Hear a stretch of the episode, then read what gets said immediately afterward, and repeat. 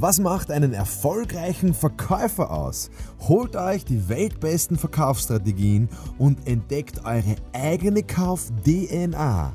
Von Mr. Verkauf, Markus Kutscheber, mir höchstpersönlich, aber nur, wenn ihr in die Champions League des Verkaufens aufsteigen wollt. Viel Spaß!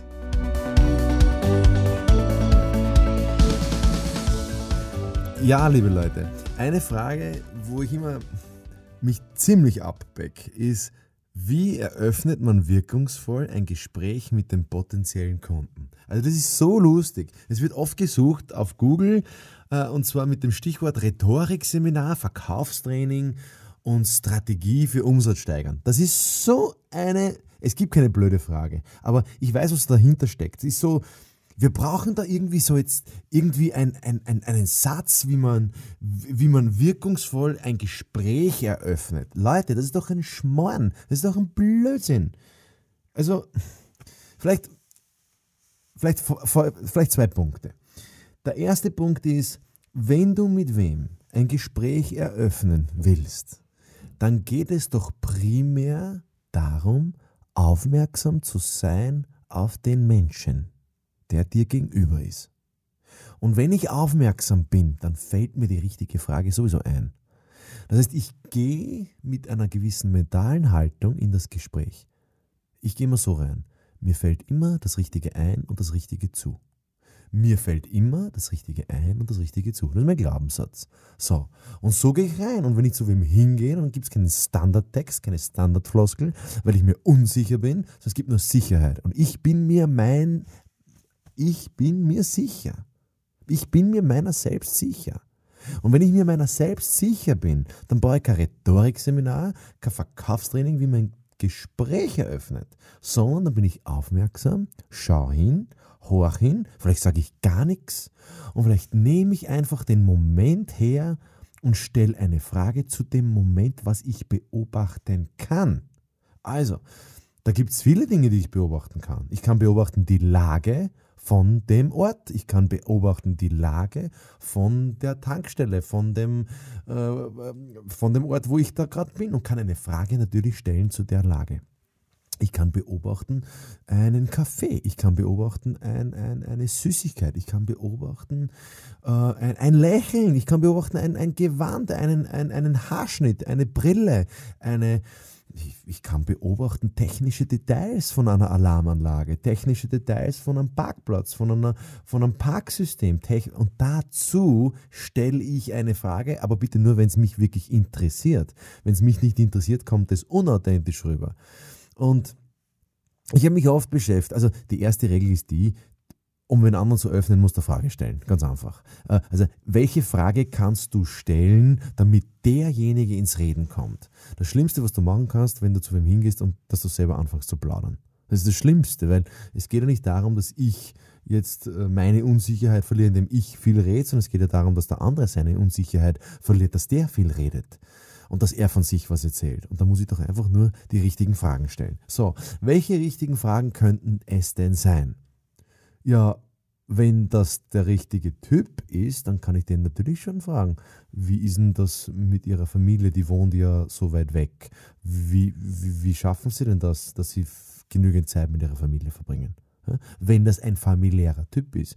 Aber es gibt auch Leute, die sind nicht so familiär, die haben vielleicht gar keine Familie, dann sage ich, das ist aber schon toll hier die Nähe zur Autobahn. Oder wie sehen Sie das? Machen Sie gern Sport? Gehen Sie gern Skifahren? Gehen Sie gern Mountainbiken? Gehen Sie gern ins Fitnesscenter? Das sehe ich, das ist ja gleich ums Eck.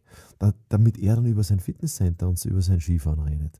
Oder der dritte ist zum Beispiel sehr technikaffin, dann frage ich ihn um um technische Details von dieser Parkanlage, ob er damit gute Erfahrungen hat und wer sich denn das alles ausgedacht hat. Also ich habe äh, Versicherungen verkauft, äh, damals in Österreich, ist schon, äh, ja, schon wieder zehn Jahre her und ich habe nie gewusst, wie knacke ich so diesen technischen Leiter. Weil dieser technische Leiter, der halt natürlich technikaffin ist, der so jetzt nicht so derjenige ist, mit dem ich äh, Pferde stehlen würde, weil er einfach nicht der Typ dafür ist. Ja? Der ist eher so dieser zurückgezogene, ein bisschen verhaltene, sehr seriös, sehr korrekt, pflichtbewusste Menschenschlag. Ja? Die gibt es ja in allen Bereichen, aber ich hab, war halt immer bei solchen Typen und ich bin genau das Gegenteil. Also ich vom Menschenschlag her bin halt offen und dynamisch und laut und, und, und, und selbstbewusst ja? und energisch manchmal. Und, und ich denke mir, wie bringe ich den jetzt ins Reden? Indem ich dem erzähle, wie ich und wie ich und wie ich und wie ich so toll und wo, wo ich jetzt war und was ich für Erfahrungen, da macht er der komplett zu. Das heißt, ich habe mir einfach überlegt, was interessiert denn besonders und was kann ich beobachten? Und ich konnte halt beobachten bei einer Firma, bin schon, war ich schon dreimal dort und jedes Mal, wenn ich da hingekommen bin, war so dieser Smalltalk am Anfang ganz, ganz schwierig, weil den fragst du über Familie, sagt er gut.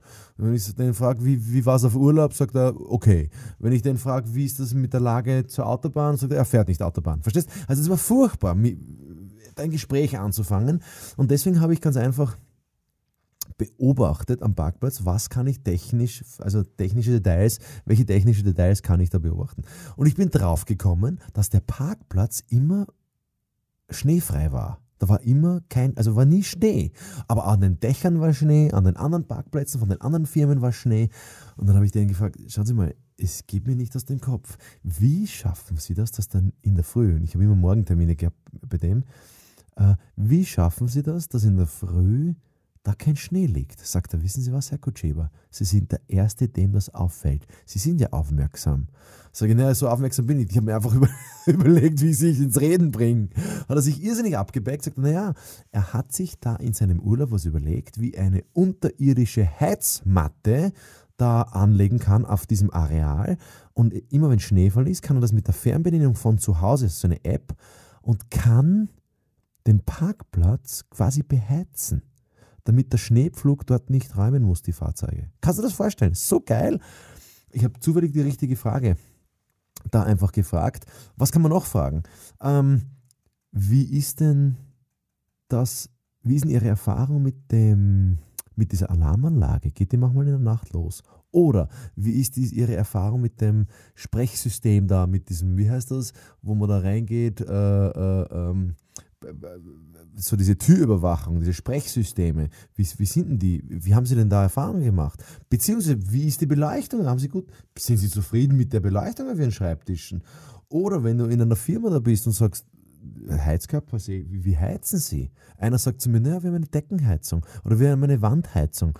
Dann erzählt mir der alles, was ich eigentlich nicht wissen will, aber er erzählt es mir, damit er also mein Ziel ist, damit er in Fahrt kommt, damit er in Schwung kommt. Und ich erfahre so viel über seinen Menschenschlag, über seinen Menschentypus, ich erfahre über seine Bedürfnisse und kann ganz leicht ins Gespräch dann überleiten und muss nicht sagen, und jetzt kommen wir zum Beruflichen, sondern und sage ich, schauen Sie, genau aus dem Grund bin ich jetzt hier, weil das deckt sich ja. Also wenn der ein technisches Bedürfnis hat, dann will er es in meinem Angebot ja auch sehen. Wenn der ein Statusbedürfnis hat, dann will er es in meinem Angebot auch sehen.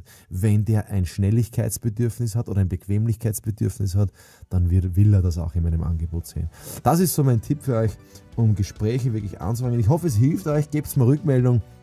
Wäre schön, wenn es wirklich auch was bringt und wenn es sofort ausprobiert beim nächsten Gespräch. Alles Gute, viel Erfolg.